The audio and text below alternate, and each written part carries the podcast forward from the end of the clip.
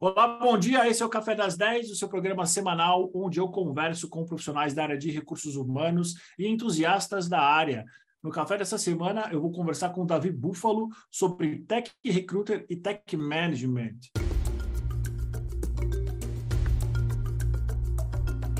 Davi, bom dia, como é que você está? Olá, Edu, bom dia, bom dia para todos que estão escutando a gente aí. É um prazer falar com você e com vocês que estão acompanhando a gente nesse canal. Davi, para quem não te conhece, quem é o Davi Búfalo no mercado de recursos humanos?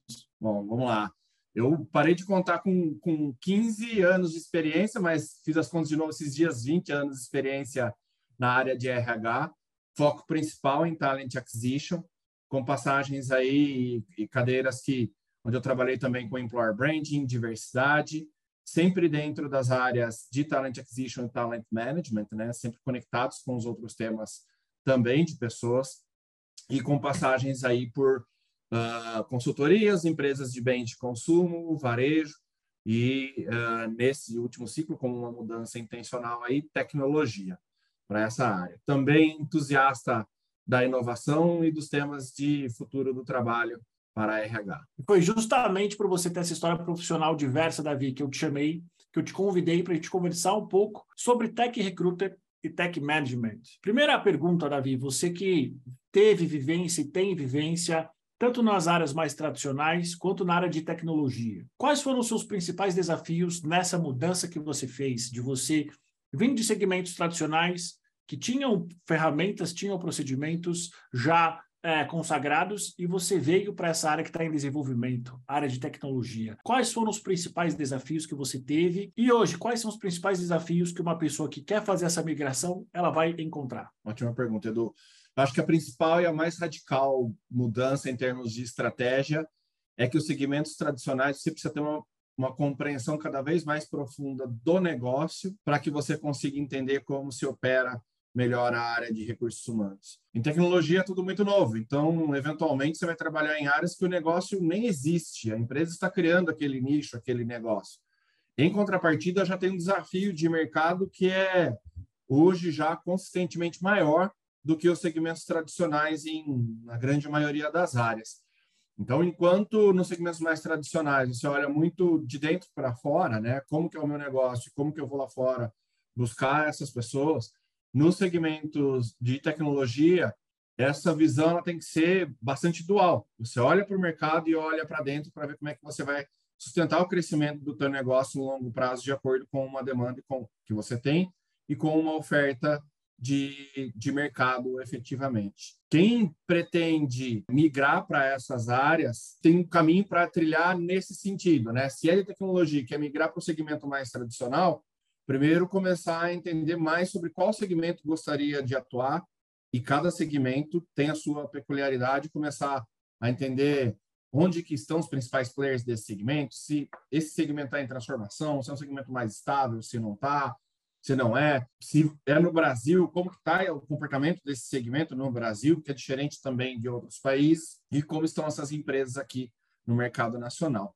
Quem quer migrar do segmento mais tradicional para a tecnologia é começar a expandir a rede, nos dois casos isso é importante, mas principalmente em tecnologia, expandir a rede para começar a entender um pouco mais e olhar um pouco mais para o mercado de tecnologia, que é extremamente mutável. Você tem posições que são criadas do dia para a noite e ao criar essas novas posições, você começa até um revival de posições mais que não eram tão usuais, né? Por exemplo, a questão de IA, você teve um hype, tá, está tendo um hype aí das posições de data, machine learning, etc. Mas você também tem uma demanda por uma galera que programa em C++. Quem faz C++ hoje? É, então, começar a entender desse negócio, desse movimento, faz todo sentido. Muito interessante, Davi. Por exemplo, você falou áreas de atuação de tecnologia e linguagem de programação. Para você entender isso, você foi atrás de informações no Google, internet, ou eventualmente você fez algum tipo de curso, ou foi em sala de entrevista, onde você começou a aprender os caminhos da tecnologia dentro das suas várias ramificações? Foi das três formas. Eu come... Quando eu comecei a querer migrar do segmento mais tradicional para o segmento de tecnologia, obviamente comecei com pesquisas e leituras e artigos. Consultei muito, eu já fazia parte dos grupos de inovação que eu faço parte hoje, principalmente a galera do Red Lab. que me ajudou bastante com esse, com esse material. Mas o curso eu achei que foi fundamental. Eu fiz alguns cursos de tecnologia aí que me ajudaram muito a entender desde como negócios em tecnologia operam numa, numa estrutura mais de business mesmo, mais macro, até como funciona na prática a tecnologia. Não, não codei, ainda não comecei a codar, mas no dia a dia eu sempre pedia para as pessoas me, me ajudarem a, a, entender como é que funciona, como que é essa operação, qual, o que, que é back-office, o que, que é front-end, o que, que é back-end, estrutura de linguagem, etc. E isso, o aprendizado no dia a dia faz muito sentido também com quem, com teu cliente interno, né, com quem você atende aí. Mas eu diria que o combo é fundamental. Começa pelas leituras, passa pelos treinamentos para você mergulhar numa prática com a galera. Davi, uma das suas áreas de especialidade, talvez mais marcantes, é o recrutamento, né?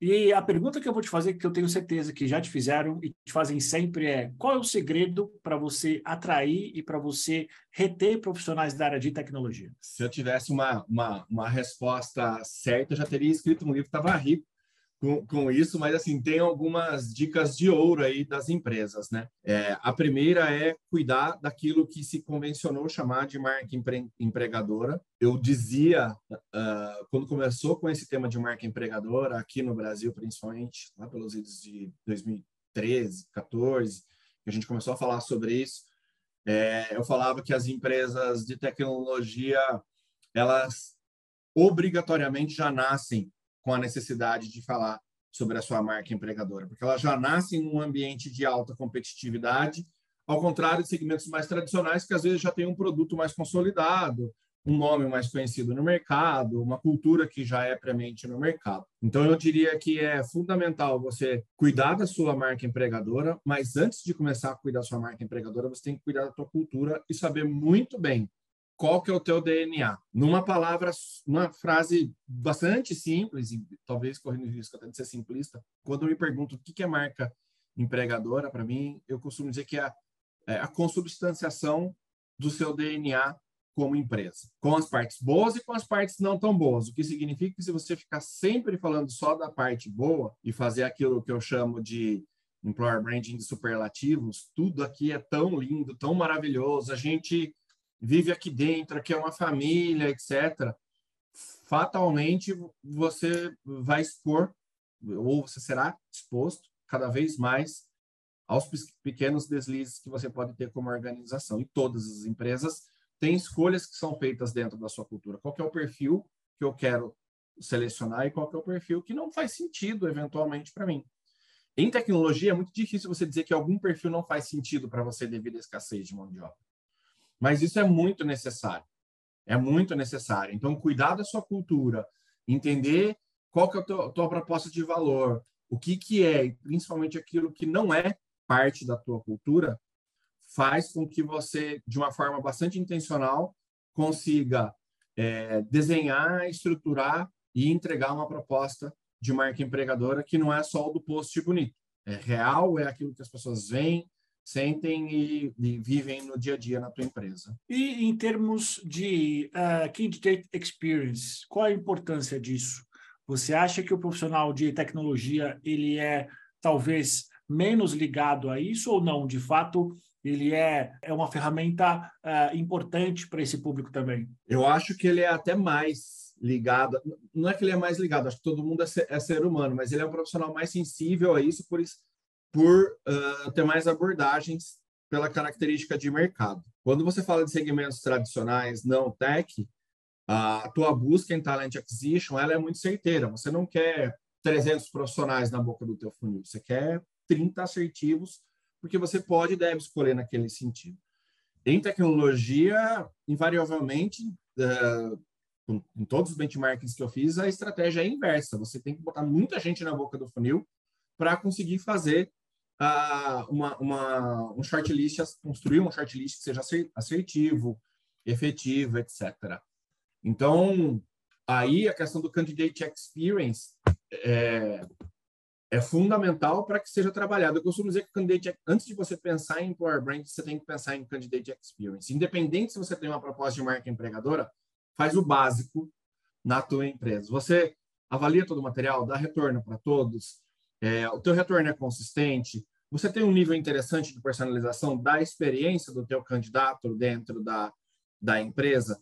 Uma coisa é uma vaga que você vai ter que fechar, só que eventualmente aquele candidato vai se aplicar uma, duas, três vezes. Eu conheço situações de empresas muito conhecidas no mercado que são desejadas por muitas pessoas e que tem candidato que vira para mim e fala não me candidato mais para essa empresa porque a experiência no processo seletivo dela não é legal, não foi bacana para mim e eu não recomendo para as outras pessoas.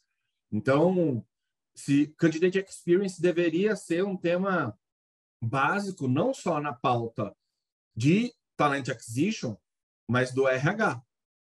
Porque você o candidate experience é a porta de entrada desse elemento que eu comentei anteriormente da cultura. Se você promete uma coisa, tem uma experiência ao longo do processo seletivo, a pessoa precisa saber que aquela experiência ela continua quando ela entra na empresa no onboarding dela, ela se perpetua nos ciclos de avaliação, reconhecimento, performance, até o offboarding dela lá na frente. Né? Então, isso está profundamente conectado com a estratégia de negócio do RH. É um tema básico, básico e fundamental. Quem não olha para a área de candidate experience hoje está fazendo employer branding, começou a construir a casa do teto, cara. Muito interessante a tua visão, Davi. E, e uma dúvida: como você projeta esse cenário de recrutamento, seleção, o mercado de trabalho para os próximos três anos? Você acha que a gente vai continuar nessa loucura de buscar profissionais de tecnologia ou em algum momento oferta e demanda elas vão ter uma equalização? Não acho que vão se equalizar num prazo tão curto não, Edu. Até porque essa defasagem de formação de mão de obra e tecnologia versus a demanda que o mercado tem, historicamente ela já, já, já vem com um gap aí de pelo menos 10 anos. Há pelo menos 10 anos a gente está falando de é, selecionar profissionais em tecnologia e as formações, embora sejam várias nessa área, ainda não conseguem dar conta nisso. Soma-se ao fato de que, se você começa um curso tradicional, uma faculdade tradicional de tecnologia hoje, que ela tem aí seus quatro anos de formação, quando você concluir a faculdade, o conhecimento que você adquiriu lá no começo, de pouco serve. Então, isso passa também por um modelo de revisão das estruturas curriculares das dos cursos.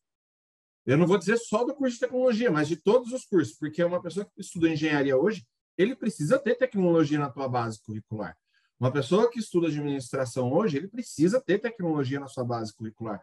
Uma pessoa de humanas que estuda psicologia, é, economia ou qualquer outra matéria, ele precisa saber de tecnologia na tua base curricular, porque é um tema que vai perpassar todas essas estruturas.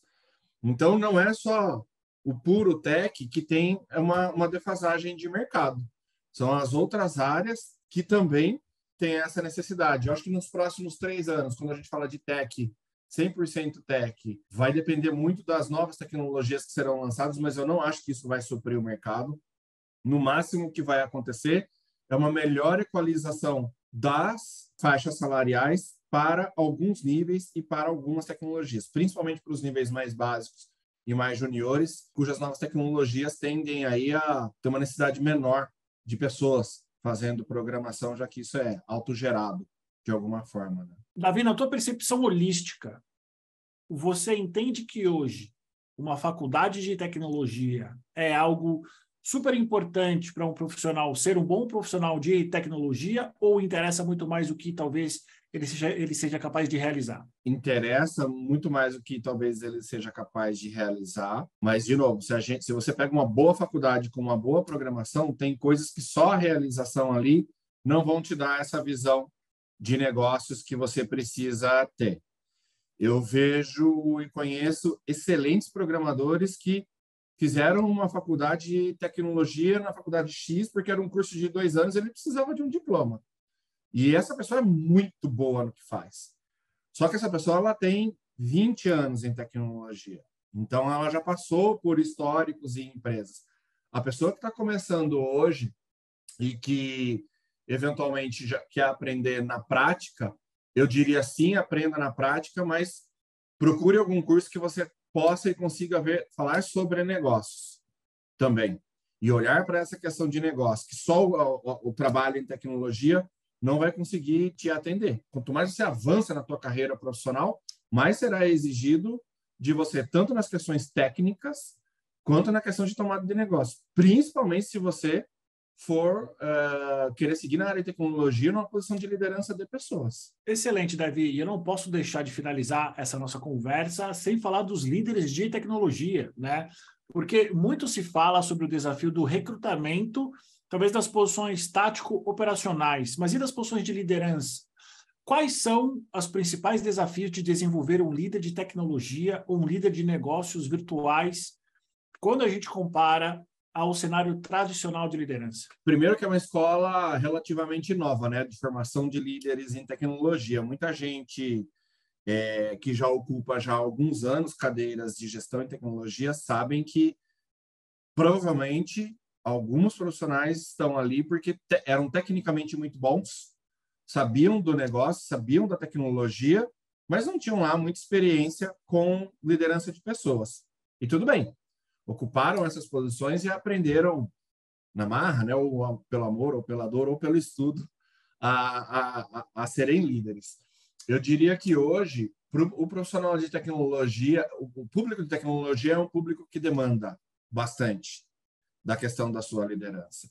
É um público que, naturalmente, assim como algumas outras áreas é, da, de negócios, mas eminentemente em tecnologia, é um público que aprendeu a ser questionador desde a base. Então, não é qualquer questão de liderança que vai é, cativar, que vai engajar, é, que vai deixar essas pessoas se darem por, por satisfeitas. São pessoas que vão se, que, se questionar sempre. Então, desenvolver essa questão da resiliência, da empatia, do foco em pessoas, conhecer de ferramentas de gestão de pessoas para tecnologia, isso é super importante o que, que é uma ferramenta de time, como que você avalia um time, como que você avalia uma performance, como que você lê a performance no longo prazo, é, como que você estrutura e dá feedbacks é, bem feitos, estruturados, é, como que você tem eventualmente uma questão de coaching, seja um coaching mais focado na performance, mas uma, uma posição de coaching efetiva dos seus, dos seus liderados ou uma posição de mentoring efetiva, isso é primordial para o profissional de tecnologia. Cabe ao RH desenvolver isso dentro de casa, mas cabe à organização olhar isso como uma formação dos seus líderes, porque o profissional de tecnologia ele não está apartado dos outros negócios, das outras áreas, mesmo que seja numa empresa puramente de tecnologia. Você vai ter sua área de marketing, sua área de RH, sua área de venda, sua área de operações. Então, olhar isso de uma maneira holística e sem deixar de lado as nuances que esse público de tecnologia tem é fundamental para o profissional é, líder de tecnologia se desenvolver. E eu diria que, quando a gente fala de talent acquisition no mercado, esse é um grande diferencial. O profissional que tem esse domínio e que segue nessa posição mais executiva, mais de liderança ou de coordenação de times, e que já tem, desculpa, que já tem isso desenvolvido, ele já sai na frente com muitos outros profissionais, porque quando você é um líder, você entrega através dos outros não é apesar dos outros. Então você tem que conseguir dar a visão de longo prazo para o teu time, conseguir estimular o teu time a buscar essa visão de longo prazo e que tecnicamente seu time se sinta instigado a fazer o melhor para conseguir entregar esse resultado. Excelente, Davi. Muito obrigado pela sua participação. Existe alguma coisa sobre o tema que você gostaria de falar que eu não te perguntei? Eu acho que é legal a galera que está nos ouvindo. Saiu um, relatório do Fórum Econômico Mundial, que tem mais de 90 páginas, não precisa ler uh, o relatório inteiro, mas pegue esse relatório, dá uma lida, porque lá eles falam numa situação pré-chat GPT, pré-LLMs, é, sobre as skills dos profissionais do futuro. E ali, vou dar um spoiler, você vai ver que entre as 10 principais skills desses profissionais, é, oito, sete ou oito, se não me engano, são uh, skills de performance, são skills de pessoa, são skills é, que não são skills técnicas. É, isso mostra a necessidade de, você se desenvolver, desenvolver o seu autoconhecimento, se aprimorar como pessoa, independente se você vai ser um líder de pessoas ou não, e das organizações para trabalharem esse ponto também para o futuro. A gente tem falado muito de colaboração né, com IAs. É, se você é puramente técnico, a IA pode substituir essa, essa, esse gap, talvez uma, uma performance muito melhor. Mas empatia, criatividade, solução de problemas, isso é uma coisa que são características humanas que serão cada vez mais exigidas de nós todos. Então fica a dica. Muito bom, muito bom, Davi. Muito obrigado pelo seu tempo. É, vou deixar os seus dados de, de contato na descrição daqui do vídeo e é claro, já faço o convite para você voltar sempre que você quiser. Obrigado pelo convite, Edu. Obrigado a todos que acompanharam a gente aí. Podem me conectar via LinkedIn também, quando vocês quiserem, que eu adoro, como vocês viram, trocar ideia sobre o assunto. Valeu. Obrigado, Davi. Para você que está vendo, a gente está ouvindo. Até a semana que vem.